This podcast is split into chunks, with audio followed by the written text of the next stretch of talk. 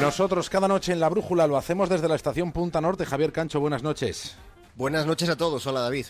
En el capítulo de hoy, el día en el que Vasily Arkhipov salvó al mundo.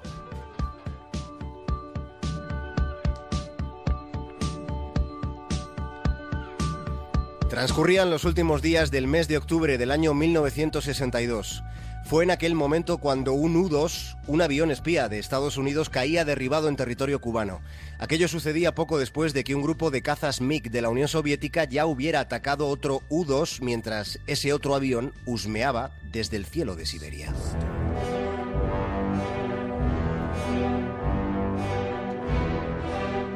Estos fueron los prolegómenos de una situación que resultó mucho más que comprometida.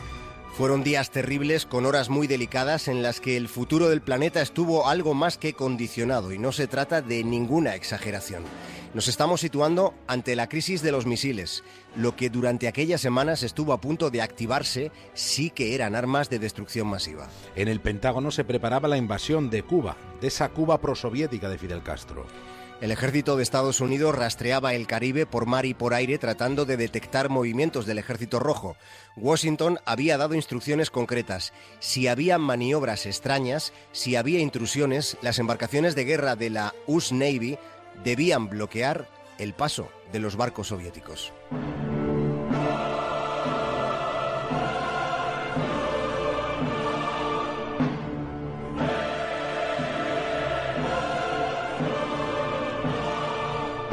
En la tarde del 7 de octubre de 1962, los acontecimientos llegan a una situación límite.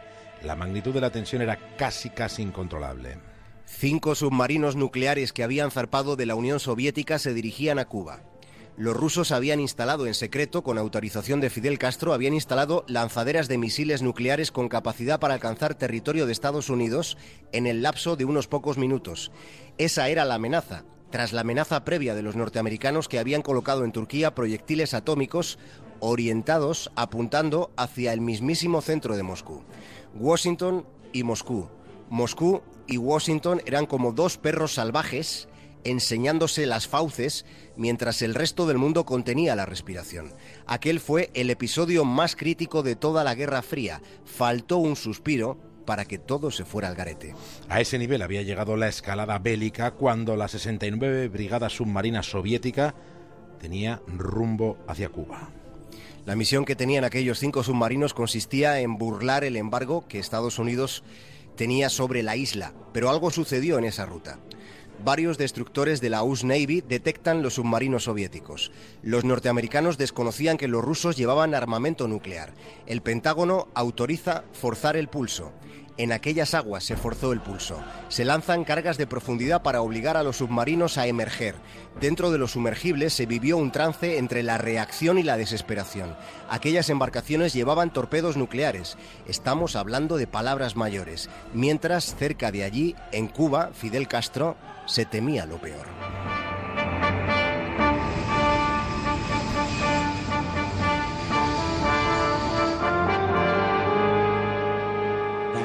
Guerra parecía inminente.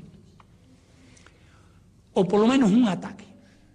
Parecía inminente que se produjera un ataque.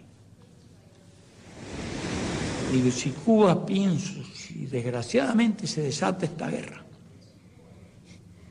nosotros vamos a desaparecer del mapa.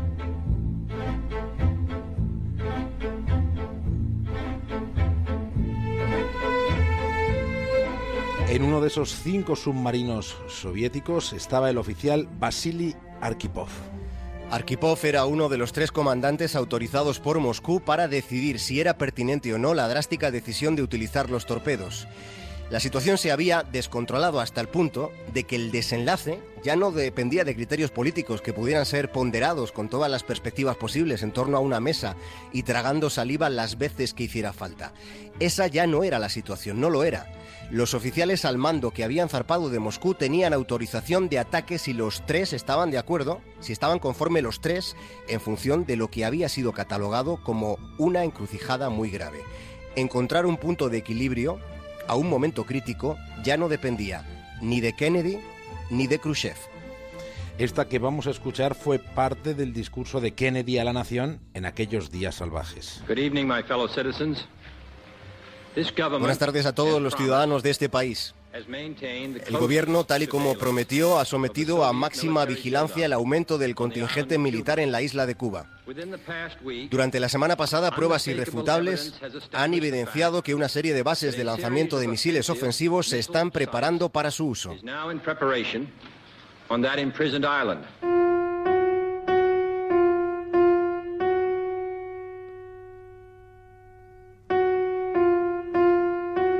Las cargas de los destructores estadounidenses estallaban cerca del casco de esos cinco submarinos.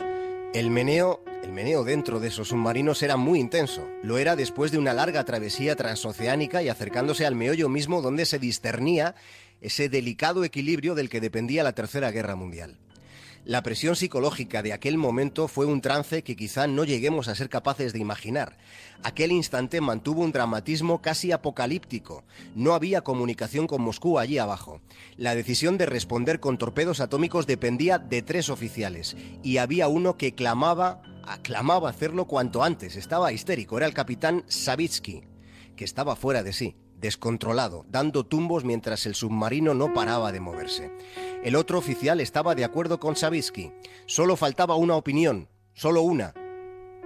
Y habría saltado todo por los aires. Aquellos torpedos habrían sido la primera pieza en caer de un dominó nuclear.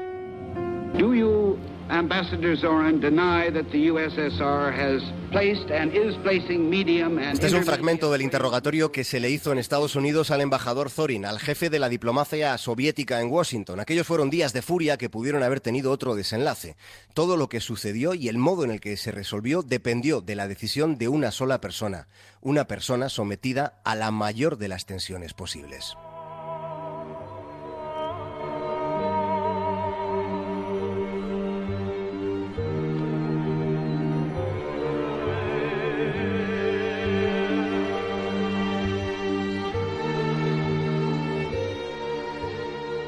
Estamos hablando del año 1962. El mundo pudo haber cambiado para siempre durante aquellos minutos en aquella reunión entre tres oficiales soviéticos, tomando en consideración la opción de apretar o no apretar un botón. El pulso nuclear, aquel pulso nuclear, nos tuvo al borde mismo del abismo, a un palmo de nuestras narices, de las narices de nuestros padres y abuelos estuvo aquel abismo, aunque la mayoría no se enterase.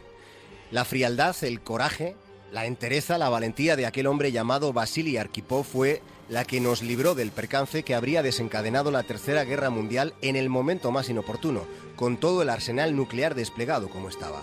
Aquel fue el instante en el que un solo hombre salvó al mundo entero. Los cinco submarinos soviéticos B-59 subieron a la superficie y cambiaron de rumbo rehuyendo el enfrentamiento. La guerra nuclear estuvo ahí. Conscientes de lo que había sucedido horas después, Kennedy, y Khrushchev alcanzaban un acuerdo para ir rebajando la tensión.